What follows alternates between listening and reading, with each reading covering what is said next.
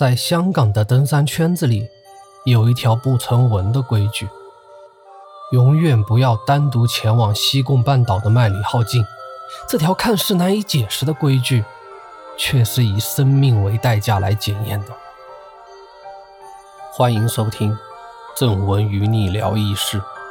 今天我们聊的这个故事，是关于香港西贡半岛的神秘失踪事件。下。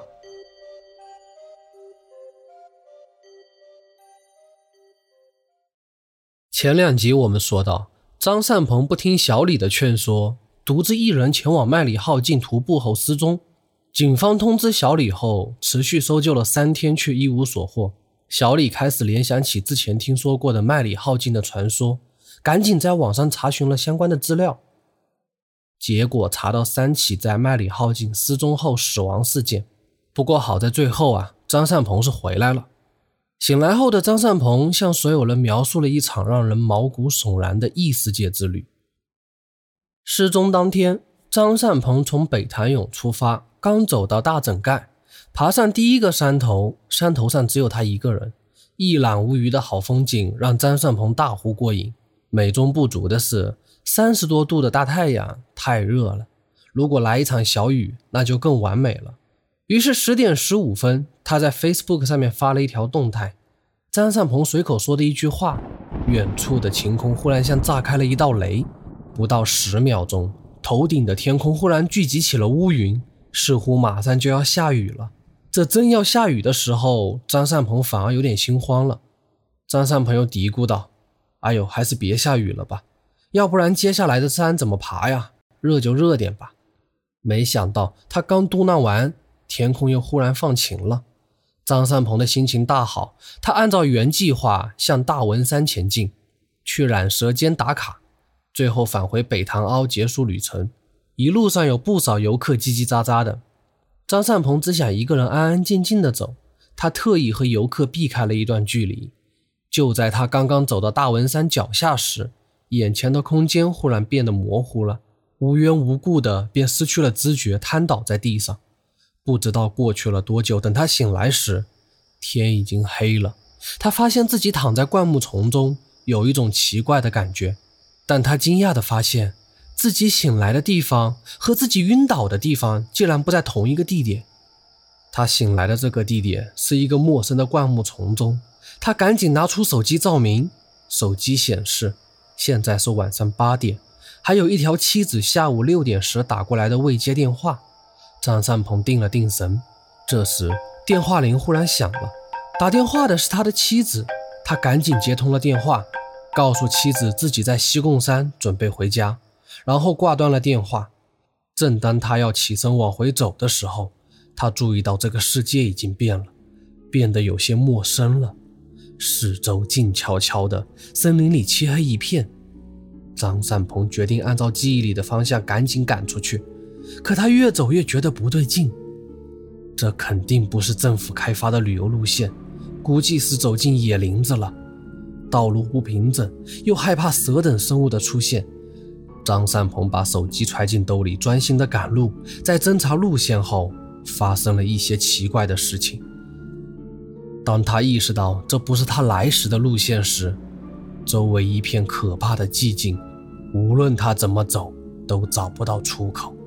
也找不到主路，他很害怕，仍然选择在黑暗中匆匆下山，跌跌撞撞着沿着山路走下去。但长途跋涉后，他没有像希望那样回到山顶，而是来到了一个陌生的山谷。找不到回去的路，他放弃了。他决定就地睡觉，等天亮了以后再走。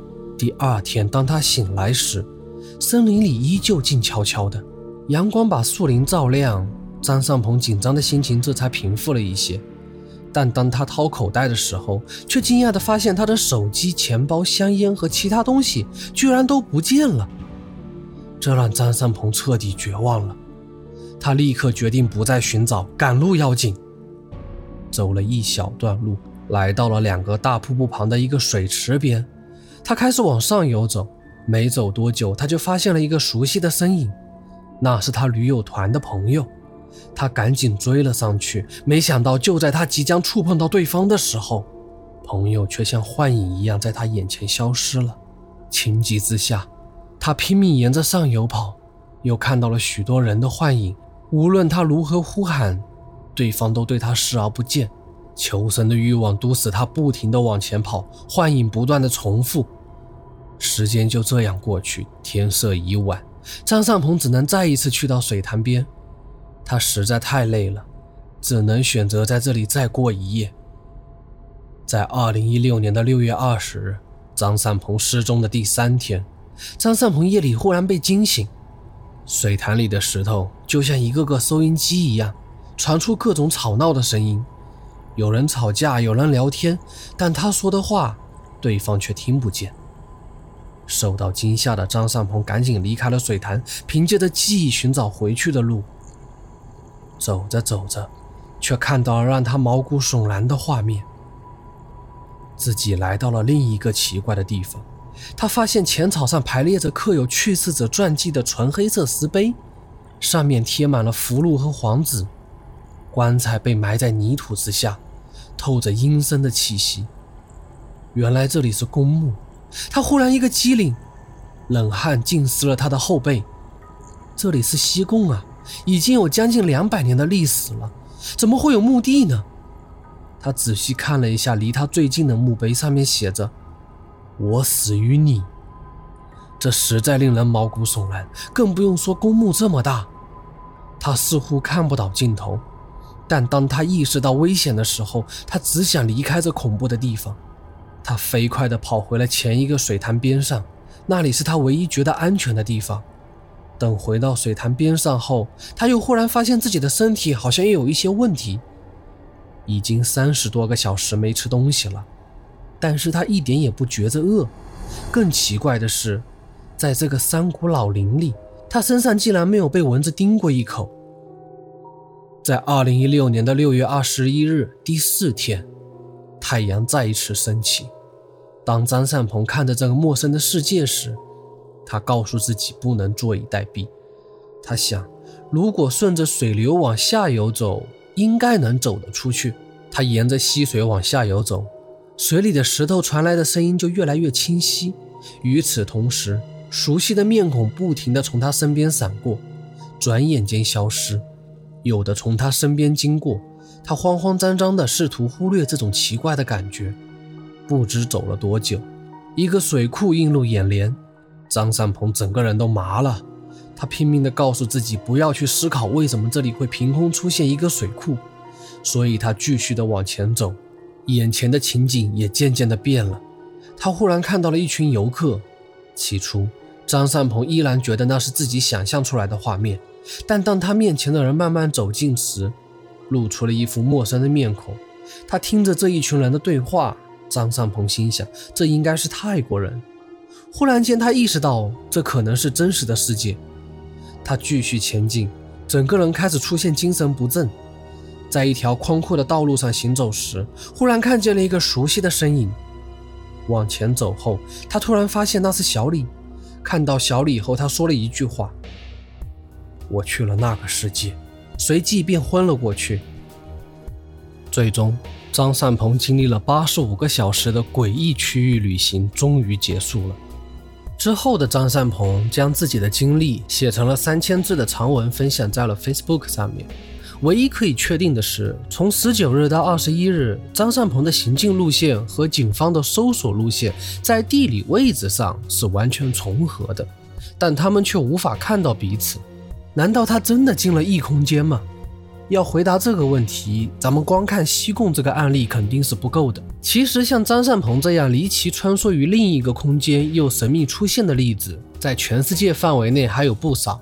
有不少著名的神秘失踪案，其中最广为人知的，就是幽灵火车异空间的穿梭案。